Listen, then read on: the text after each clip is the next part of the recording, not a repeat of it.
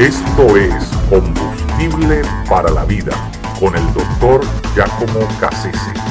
El obituario. Los obituarios son el último punto del último capítulo en la vida de un ser humano. Los obituarios, también llamados esquelas o notas fúnebres, eh, era la manera como se daba a conocer, se avisaba eh, el deceso de una persona importante dentro de una sociedad. Eh, eh, usualmente estos obituarios estaban incluidos dentro de los periódicos y, además se acompañaban con una fotografía, eh, datos biográficos de, la persona fallecida. obviamente el día de hoy, por el surgimiento de las redes sociales, la práctica de los obituarios está casi en desuso, es decir, es algo ya se puede decir prácticamente extinto. a mí me parece que los obituarios no le hacían justicia a la vida humana porque era una forma tan encapsulada, tan breve, limitada, concisa de, describir todo lo que es, una vida humana que, me parece que no, era justo con la persona, eh, ¿verdad? Eh, eh, era casi bochornoso ver cómo todo el trasiego de, una vida se, veía limitado a una lista de, rasgos y, logros de un ser humano. Mm, mm, obviamente era algo injusto. Permítanme ilustrarlo, eh, lo que vengo diciendo con, este ejemplo. me permitiría leer un obituario. Y dice, ayer, 28 de enero de 1881, murió en la ciudad de San Petersburgo el famoso novelista ruso Fedor Dostoyevsky a la edad de 60 años.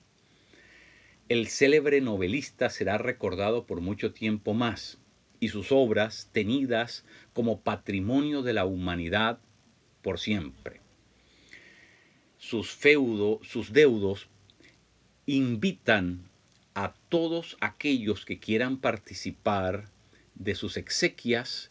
Eh, estas se llevarán a partir de mañana por la noche a cabo en el siguiente lugar. Y ahí, bueno, se daba la dirección donde se iban a celebrar estos, eh, estas ceremonias fúnebres. Eh, Dostoyevsky fue una persona muy connotada y, obviamente de él se pudo haber escrito muchísimas cosas. Eh, pero pienso yo que aunque se hubiese dicho todo lo que había que decir de él y aunque de hecho tengamos en mente que Dostoyevsky escribió una de las novelas más importantes, si no la más importante, según el, criterio de muchos em, literatos que conocen de estas cosas, tal vez la novela más importante de todas, que se llama Los hermanos Karamazov. Pero aunque se hubiese hecho una lista pormenorizada de todas sus novelas y todos sus logros, creo que hubiese sido igualmente injusto, porque una persona no es la suma de sus logros una persona es su carácter, e, e, es, su personalidad, es, su, es, su, sus relaciones. Es decir, nosotros los seres humanos no solamente valemos por lo que hacemos o por lo que hemos logrado en vida, sino por lo que somos en esencia. Y me parece que esa era el gran, la gran limitación de estos obituarios, ¿no? Es decir, hay mucha gente que pasa su vida sin dejar ningún tipo de, de logro sobresaliente. Eh, sin ninguna gran contribución a la humanidad. Eh, sin embargo, la manera en que despliegan sus vidas, la manera en que, en que, en que viven, eh, es tan profunda, son gente de, férreo carácter, son gente de, gran influencia e inspiración para otros, que sus vidas terminan por marcar, por dejar una, una huella, ¿verdad? muy, muy, muy al interior, muy incisiva en otros seres humanos. Y creo que eso tiene más mérito, porque estas personas terminan por ser algo así como héroes anónimos, eh, como esos padres desconocidos que tienen, tienen tanta influencia en la vida de otros, de otros personajes que llegan a ser destacados eh, eh, en, sus vidas y, dejan una, una profunda huella en la humanidad. Hay un, hay un obituario que siempre me llamó la atención una, experiencia eh, con estos obituarios y tiene que ver con la vida de Alfredo Nobel, el, destacado científico eh, sueco quien descubrió la dinamita. porque se dice que un día Alfredo Nobel se levantó muy temprano de mañana, como solía hacer todos los días, eh, y comenzó a leer el periódico, pero para su sorpresa se consigue con su propio obituario. Es decir, hay una, un aviso fúnebre de que él ha muerto, de que él ha fallecido. Por supuesto, se trataba de un error porque quien había fallecido en realidad era su hermano, pero la gente se confundió con él. Pero lo que realmente lo sorprendió era lo que, lo que la gente decía de él, es decir, lo que la opinión pública comenzó a emitir acerca de su vida. Y la forma como lo presentaban era de verdad triste, era, era, algo, era algo depresivo porque eh, lo, malfamaban eh, con, todo lo que decían allí. Básicamente porque destacaban el hecho de que por causa de, su invento se habían producido grandes ah, guerras eh, mortíferas y además ah, muertes masivas, ¿verdad? Producto del uso de la, de la dinamita.